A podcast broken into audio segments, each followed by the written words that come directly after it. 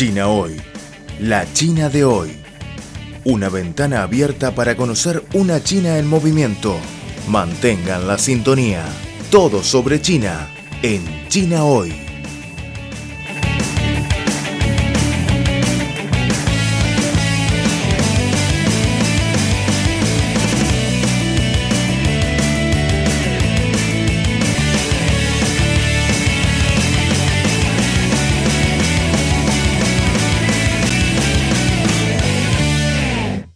Hola amigos, bienvenidos a nuestro programa de China Hoy. Les saluda Amanda desde Beijing. Recientemente, las primeras dosis de vacuna china contra el nuevo coronavirus comenzaron a ser administradas a poblaciones clave en Beijing y Shandong, entre algunas otras regiones chinas. ¿Cuántas dosis de la vacuna se requieren? ¿Para qué grupos de personas? ¿Puedo quitarme la mascarilla después de la vacunación? ¿Qué debo hacer si tengo una reacción adversa? Si tienen estas dudas, presten atención a nuestro programa de hoy porque vamos a aclarar estas preguntas acerca de la vacunación en China.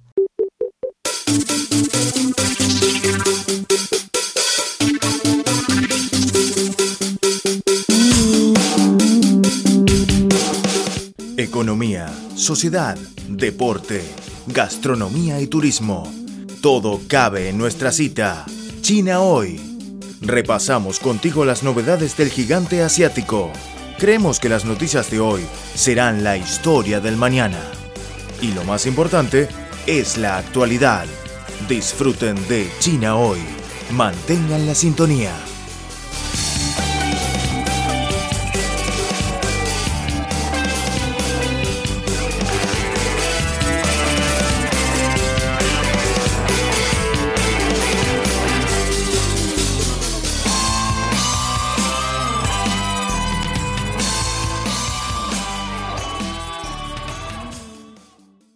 15 de diciembre, China lanzó oficialmente un programa de vacunación para este periodo de invierno-primavera enfocado en algunos grupos grave, incluyendo a los encargados del manejo de productos importados de la cadena de frío, funcionarios de aduanas, trabajadores médicos y personas que trabajan en transporte público y mercados de productos frescos. Las vacunas contra la COVID-19 se aplicarán gratuitamente a todos los chinos. Pues aquí viene la primera pregunta. ¿Cómo es el proceso de la vacunación y cuántas dosis necesita una persona? Pues la recomendación oficial para una vacunación es dos dosis y el intervalo entre las dos tiene que ser al menos dos semanas, o sea, 14 días. La parte de inyección es el deltoides de la parte superior del brazo. ¿Cuáles son los grupos oportunos para recibir la vacunación? Por el momento, el requisito de la edad es entre el 18 y 59. Como decíamos antes, las primeras dosis de vacuna son dirigidas a algunos grupos clave, es decir, grupos específicos de personas con mayor riesgo de infección, tales como los encargados del manejo de productos importados de la cadena de frío, funcionarios de aduanas, trabajadores médicos, personas que trabajan en transporte público y mercados de productos frescos, personal relacionado con la seguridad pública, bomberos, trabajadores comunitarios, así como personas vinculadas con el sector de la logística, el cuidado de los ancianos, saneamiento ambiental o actividades funerarias. Y también serán vacunadas las personas que planean ir a trabajar o a estudiar en el extranjero. Después, la campaña de vacunación de China se aplicará gradualmente a toda la nación. ¿Y cuáles son los grupos no aptos para la vacunación? Primero, las embarazadas y las madres lactantes. La vacuna tampoco es conveniente para las personas que se encuentran en la fase aguda de enfermedades y que padecen fiebre o infecciones, e igualmente para las personas con inmunodeficiencia o trastornos inmunológicos. Además, las personas con enfermedades hepáticas y renales graves, hipertensión y complicaciones diabéticas no controlables con medicamentos, así como los pacientes con tumores malignos, entre otros, no pueden ser vacunados. ¿Cuál es la posible reacción adversa tras la vacunación? La reacción adversa más común en la inoculación fue dolor en el sitio de la inyección y menos de 0,1% de casos reportaron fiebre moderada. Alrededor de dos casos por cada millón presentaron reacciones adversas ligeramente graves como anafilaxia. Todas las reacciones son controlables y son tratadas correctamente de manera oportuna.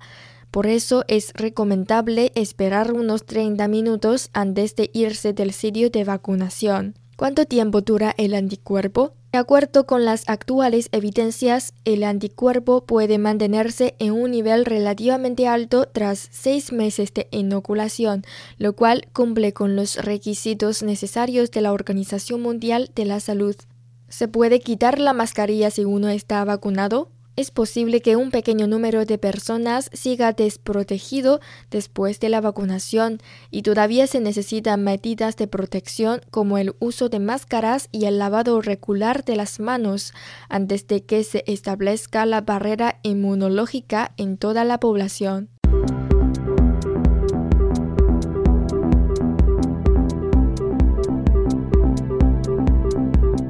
Están escuchando al ritmo de China un programa de divulgación de los nuevos avances de China, un programa que se apega a la actualidad con las novedades de la sociedad de China. También es un tiempo de radio dedicado a los análisis de las noticias, toda la actualidad bajo la óptica china.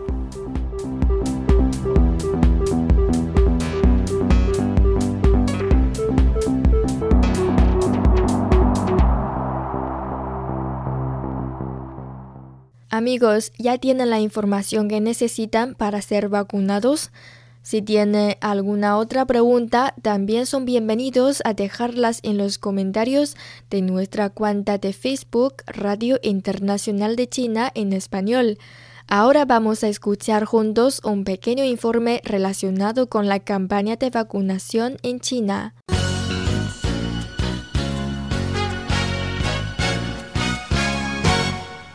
China otorgó la autorización condicional para la comercialización de la primera vacuna contra la COVID-19 en diciembre de 2020.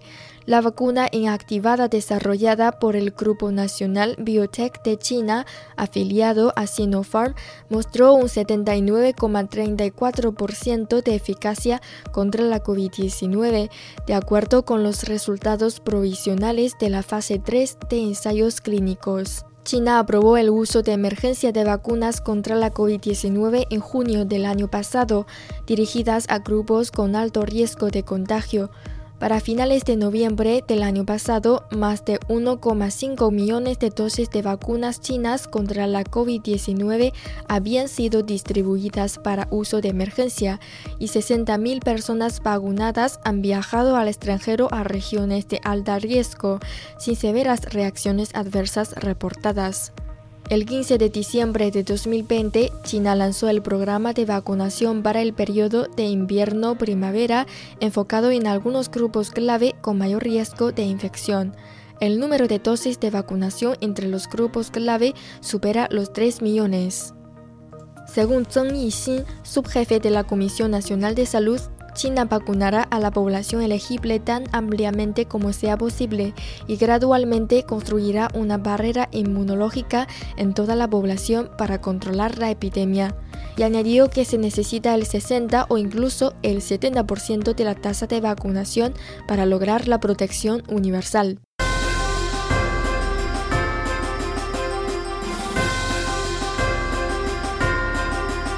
Están escuchando Al ritmo de China, un programa de divulgación de los nuevos avances de China.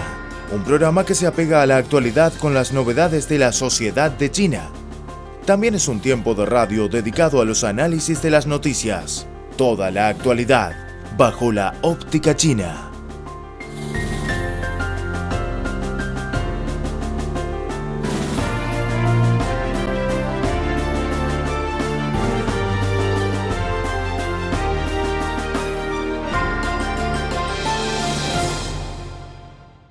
Queridos oyentes, aquí termina nuestro programa de hoy. Hasta la próxima.